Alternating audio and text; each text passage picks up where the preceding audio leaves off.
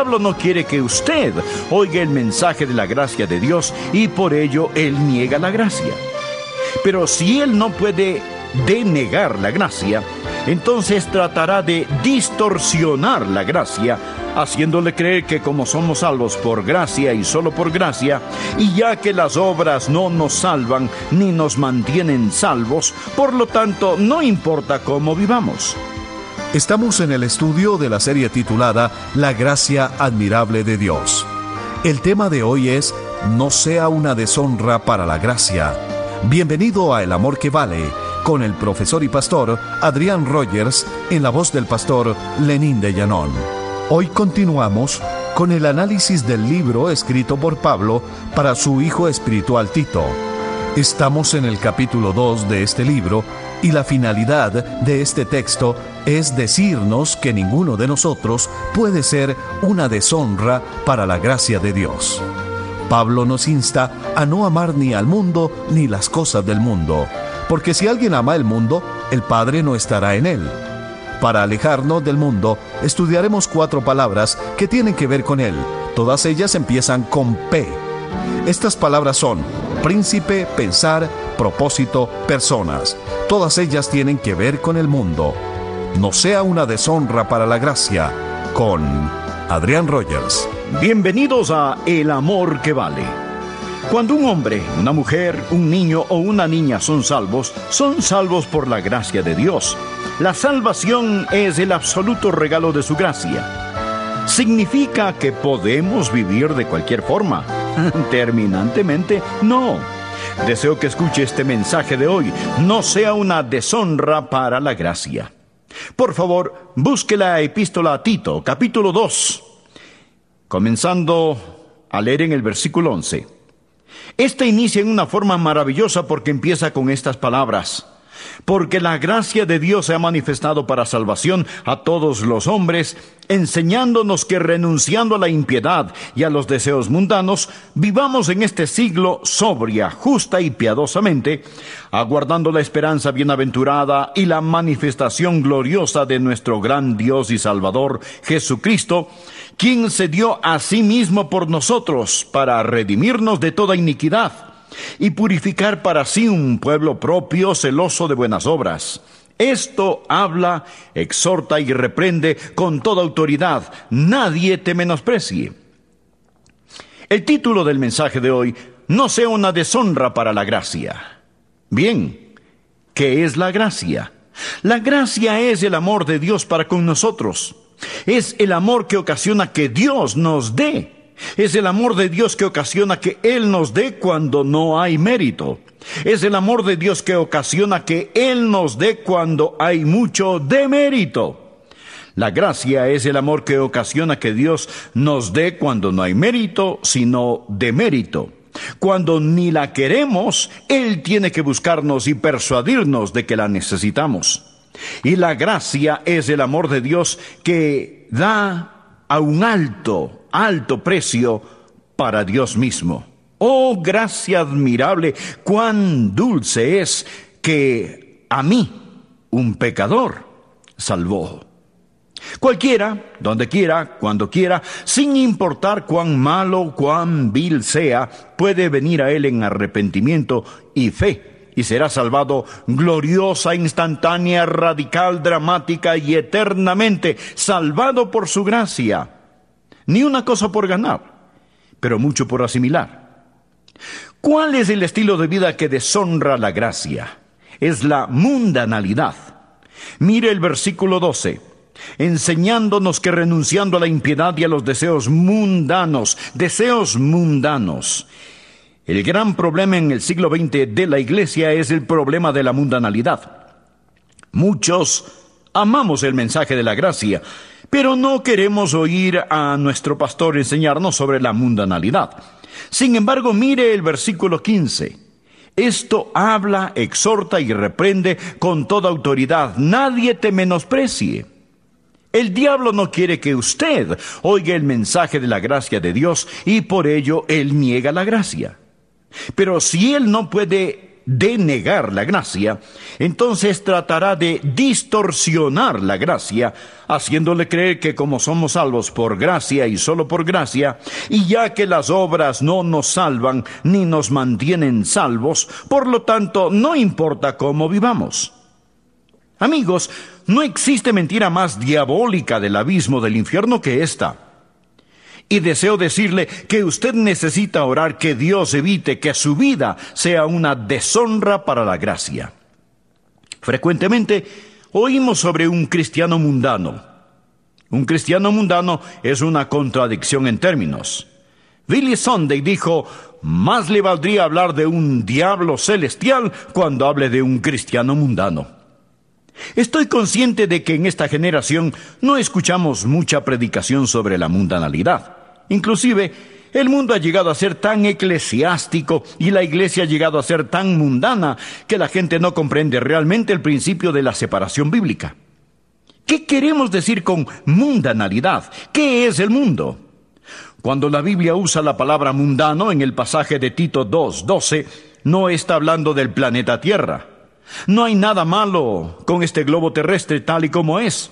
Dios lo hizo, Dios lo creó. Jesús ama la naturaleza. Él dijo, considerad los lirios como crecen, porque del Señor es la tierra y su plenitud.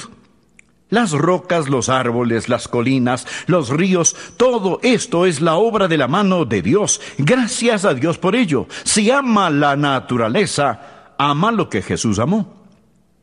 Por ello, cuando la Biblia habla del mundo, no está hablando del planeta Tierra. Y cuando la Biblia habla del mundo, tampoco está hablando de la gente que vive en el planeta Tierra.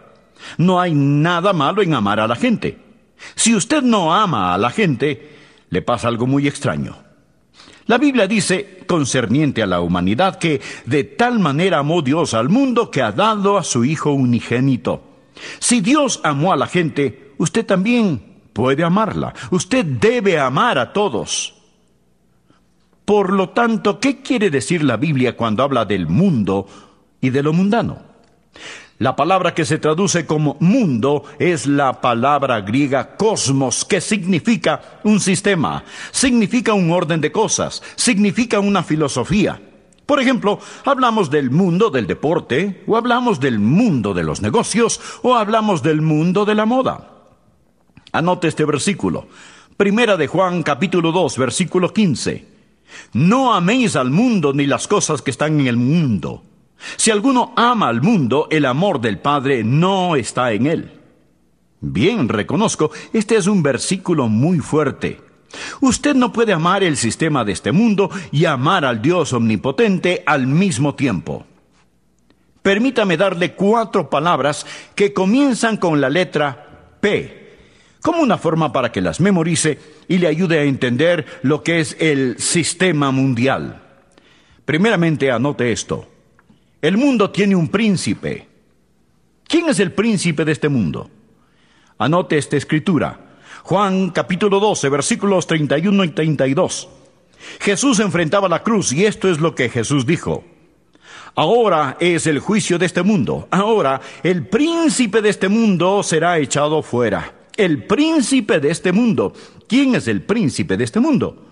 Es Satanás. Y ahora note lo que dice Juan 14, versículo 30. Jesús dijo, no hablaré ya mucho con vosotros, porque viene el príncipe de este mundo y él nada tiene en mí. Es decir, no existe nada con que Satanás pueda acusar a Jesús. No había ninguna tentación con la que Satanás pudiese seducir a Jesús. El diablo no podía acusarlo de nada. Viene el príncipe de este mundo y él nada tiene en mí, dijo Jesús. Y después Jesús habló del Espíritu Santo, quien vendría y traería juicio. En Juan capítulo 16, versículo 11, dice que el Espíritu Santo condenará de juicio por cuanto el príncipe de este mundo ha sido ya juzgado. En estos pocos capítulos, Jesús ha hablado tres veces del príncipe de este mundo. ¿Quién es el príncipe de este mundo? Su nombre es Satanás. Juan, quien escribió el Evangelio, también escribió las epístolas de Juan y en Primera de Juan capítulo 5 versículo 19, él dice a los creyentes, Sabemos que somos de Dios. Y el mundo entero, el mundo entero está bajo el maligno.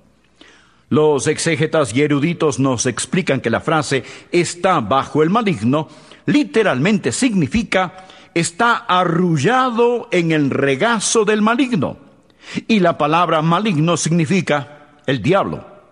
Es Satanás quien tiene a este sistema mundial en sus brazos, arrullándolo para que se duerma en el regazo, en el seno del maligno. Entienda esto sobre el sistema mundial. Es la antítesis, lo contrario a la gracia. Hay un sistema y detrás de este sistema hay una mente maestra. Escuche esto sobre Satanás. Efesios capítulo 6 versículo 12. Pablo dijo, porque no tenemos lucha contra carne y sangre. Oh, ¿cómo necesitamos entender esto? Porque no tenemos lucha contra carne y sangre, sino contra principados. ¿Lo ve usted? Satanás es un príncipe. Un principado es una organización que está bajo el liderazgo de un príncipe. Contra principados, contra potestades, contra los gobernadores de las tinieblas. ¿Está escuchando? Contra los gobernadores de las tinieblas de este siglo, contra huestes espirituales de maldad en las regiones celestes. Hay una gran conspiración. La Biblia la llama el misterio de la iniquidad. ¿Lo ha entendido? El primer punto sobre el mundo es este. El mundo tiene un príncipe. Ahora el segundo. El mundo tiene una forma de pensar. El mundo tiene una forma de pensar. Hay una compleja red de ideas y valores que están juntos y hábilmente tejidos para esclavizar al convicto y atrapar al inocente. Permítame darle rápidamente estos versículos. Primera de Corintios capítulo 2, versículo 12. Habla del espíritu del mundo. Hay un espíritu mundano. Primera de Corintios 3, versículo 19. Habla de la sabiduría de este mundo. El diablo es muy astuto. Él es brillantemente estúpido, espantosamente hermoso. La sabiduría de este mundo. Primera de Corintios capítulo 7, versículo 31, habla de las cosas de este mundo, el cual va a desaparecer. Y en segunda de Pedro capítulo 2, versículo 20, habla de la contaminación del mundo. Así que hay un modo de pensar y está allí fuera. Está en las películas, en la televisión, en las noticias, está en el mundo de la religión, en las escuelas, en el gobierno, en el mundo del espectáculo, hasta llega a la economía. Esto puede parecer inocente, hermoso e inofensivo, pero es un sistema, es una forma de pensar. La Biblia habla del espíritu de este mundo, de la sabiduría de este mundo, de la contaminación de este mundo anotó estas cosas. Bien, no solo existe un príncipe y no solo existe un modo de pensar, pero el mundo tiene un propósito. Cuando somos salvos por gracia, dejamos los deseos mundanos. ¿Cuál es el propósito de este mundo? Hay un plan calculado, un firme propósito de este sistema mundial. El mundo es enemigo de las cosas de Dios. Anote este versículo debajo del título propósito número uno. Juan 7, versículo 7. Jesús dijo, No puede el mundo aborreceros a vosotros, mas a mí me aborrece porque yo testifico de él que sus obras son malas. ¿Odia el mundo a Jesús? Por supuesto que sí. No toda la gente del mundo odia a Jesús. La naturaleza no odia a Jesús, pero hay un sistema en el mundo que lo odia. Ahora, permítame decir, ellos no odian al niñito Jesús. El sistema mundial puede bailar hasta marearse alrededor del pesebre. Ellos no odian al Jesús que sana. Ellos no odian al Jesús que tiene, digamos, rituales. Ellos no odian a ese Jesús. Ellos no odian al Jesús religioso. ¿Sabe usted a cuál Jesús odian? Odian al Jesús justo. Odian al Jesús que dice que lo bueno es bueno y lo malo es malo. Si quiere que este sistema mundial caiga sobre usted como un martillo, solo diga, hay una norma fija de lo bueno y de lo malo. porque Jesús lo dijo. Entonces, amigo, usted tendrá problemas. Escuche lo que Jesús dijo del por qué el mundo lo odia. Juan 7, versículo 7. No puede el mundo aborreceros a vosotros, mas a mí me aborrece, porque yo testifico de él que sus obras son malas. Jesús desgarra el velo de las tinieblas y muestra lo que este sistema mundial es. Anote esta escritura. Juan 14, versículo 17.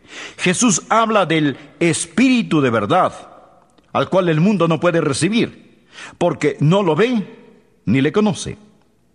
Cuando discute con la gente de este mundo sobre lo que usted cree, ellos no pueden entenderle. Ellos no están mintiéndole cuando dicen, yo no lo creo. Cierto, ellos no lo creen. La Biblia habla del Espíritu de verdad, al cual el mundo no puede recibir porque no le ve ni le conoce. Pero vosotros le conocéis porque mora en vosotros y estará en vosotros. Es el Espíritu Santo que es indiferente al espíritu de este mundo. Y luego Jesús le da una advertencia al hermano o hermana en Cristo. Escuchen, los que han tratado de estar de novios con el mundo, aquí tienen una advertencia. Juan 15, versículo 18. Si el mundo os aborrece, sabed que a mí me ha aborrecido antes que a vosotros. ¿Es usted mejor que Jesús? ¿Quiere que el mundo que odia a Jesús lo ame a usted? El apóstol Santiago, en el capítulo 4, versículo 4 de su epístola, dice lo siguiente. Oh ustedes, almas adúlteras, ¿no sabéis que la amistad del mundo es enemistad contra Dios? Cualquiera pues que quiera ser amigo del mundo se constituye en enemigo de Dios. Si usted es un amigo del sistema de este mundo, con su príncipe, su modo de pensar y su propósito, usted sacude su puño en la cara de Dios. Usted le ha declarado la guerra a Dios mismo. Hay un propósito. ¿Cuál es el sistema de Satanás? ¿Cuál es su propósito? Este está calculado para alejar su corazón y su mente de Jesús y de las cosas de Dios hasta que Satanás pueda entronar a su propio rey, el anticristo, sobre la tierra. Bien, ¿cuál es la cuarta P? Primero, existe un príncipe. Segundo, existe un pensar. Tercero, existe un propósito. Cuarto, el mundo tiene sus personas. Ahora hay personas que están en este sistema mundial. Por ejemplo, Lucas capítulo 16, versículo 8 dice, y alabó el amo al mayordomo malo por haber hecho sagazmente, porque, escuche esto, porque los hijos de este siglo son más sagaces en el trato con sus semejantes que los hijos de luz. Ahora no debemos odiar a las personas como tales. Debemos odiar el sistema que las ha esclavizado. Y estas personas están en este sistema. El mundo tiene sus personas, los hijos de este siglo. No se sorprenda cuando usted tenga dificultad por ser un hijo de Dios, porque este mundo no es nuestro hogar. Solo estamos de paso. Usted es una persona nacida dos veces en un mundo de personas nacidas una sola vez. Y lo que usted tiene, cree y a dónde va es completamente opuesto. Nuestra fe nace de una fuente diferente, sigue un curso diferente, termina en una conclusión diferente. Y no debería sorprenderse cuando se encuentre a sí mismo yendo contra la corriente. Recuerde esto, somos miembros del mundo humano. Vivimos en el mundo físico, pero no debemos ser parte del sistema satánico, del sistema mundial. Debemos estar separados. Nuevamente, anote una escritura, Juan 15, versículo 19. Jesús dijo, si fuerais del mundo, el mundo amaría lo suyo. Pero porque no sois del mundo, antes yo os elegí del mundo, por eso el mundo os aborrece. Amigos, por favor, no traten de ganar concursos de popularidad con el mundo. Una estimada y dulce dama me dijo el otro día, Oh, hermano Rogers, usted es maravilloso, todos lo aman. Y yo pensé, ah, ella debería leer mi correo. Porque no, no, no todos me aman. No, no es así. Bueno, no quiero hacer enemigos innecesariamente, pero, amigo, no quiero traicionar a Jesús. No quiero traicionar la palabra de Dios. Jesús dijo, que no nos sorprendamos si el mundo nos odia. Antes yo os elegí del mundo, por eso el mundo os aborrece. Hoy escuchamos mucho sobre la separación de la iglesia y del Estado. ¿Sabe cuál es el mensaje que la iglesia necesita escuchar hoy? Es el de la separación de la iglesia y el mundo. Es decir, debemos estar separados, necesitamos ser diferentes. Es por esto que Juan nos advirtió en Primera de Juan, capítulo 2, verso 15. Anótelo. No améis al mundo ni las cosas que están en el mundo. Si alguno ama al mundo, el amor del Padre no está en él. Porque todo lo que hay en el mundo. Bien, esto es lo que hay en el mundo. Está, está listo. Escuche. Porque todo lo que hay en el mundo, los deseos de la carne, los deseos de los ojos y la vanagloria de la vida. Esto es el mundo, es decir, es la suma total. Los deseos de la carne, los deseos de los ojos y la vanagloria de la vida no proviene del Padre sino del mundo. Y el mundo pasa y sus deseos, pero el que hace la voluntad de Dios permanece para siempre. Existe un sistema allí afuera y este sistema está trabajando en usted hoy. Créame, por favor. Y es mejor que aprenda que el mundo tiene un príncipe. El mundo tiene una forma de pensar. El mundo tiene poder y propósito y está trabajando en usted hoy. Padre Dios, selle el mensaje en nuestros corazones. Y oro, amado Dios, que ayudes a aquellos que somos salvos por gracia a no usar la gracia como una excusa para pecar pero, oh Dios, que la usemos como énfasis para amarte y servirte, para, Señor, renunciar a la impiedad, a los deseos mundanos y vivir en este tiempo sobria, justa y piadosamente, porque, Señor, tú vienes pronto. Oro por aquellos que no son salvos, que hoy ellos se salven. En el nombre de Jesús. Amén. Gracias por escuchar hoy al doctor Adrián Rogers en la voz del pastor Lenín de Llanón. Oramos que este mensaje le haya bendecido y que le ayude a comprender aún más que el Señor Jesucristo es el amor que vale. Si desea más información acerca de cómo obtener este mensaje en audio cinta o casete o cómo adquirir materiales que le ayudarán a crecer y fortalecer su vida cristiana dentro de los Estados Unidos, sírvase llamarnos al 1-800-647-9400. Se le atenderá en español las 24 horas del día. Cuando nos llame, no se olvide solicitar nuestro catálogo gratuito o visite nuestra página de internet www.elamorquevale.org. En esta página usted puede comprar dichos materiales con su tarjeta de crédito. Nuestro público internacional también puede escribirnos a El Amor que Vale, PO Box 38400, Memphis, Tennessee 38183, Estados Unidos. Amigo o amiga, el amor que vale es un ministerio sin fines de lucro que se mantiene al aire por el apoyo generoso de nuestros oyentes. Si el mensaje de hoy le fue de bendición, oramos para que usted considere ayudarnos con un aporte económico este mes. Ore y pregúntele a Dios cómo usted podría contribuir para continuar proclamando en su comunidad que Jesucristo es el amor que vale. Dentro de los Estados Unidos puede hacer su donativo con tarjeta de crédito llamándonos al 1-800-647-9400. También a través de nuestra página de internet www.elamorquevale.org o enviando su cheque en dólares a El Amor que Vale, P.O. Box 38400, Memphis, Tennessee 38183, Estados Unidos. Gracias por estar con nosotros hoy. Soy Milton de los Santos. Acompáñenos en nuestro próximo programa, donde juntos nuevamente estudiaremos la palabra de Dios para descubrir más acerca de su amor eterno, el amor que vale.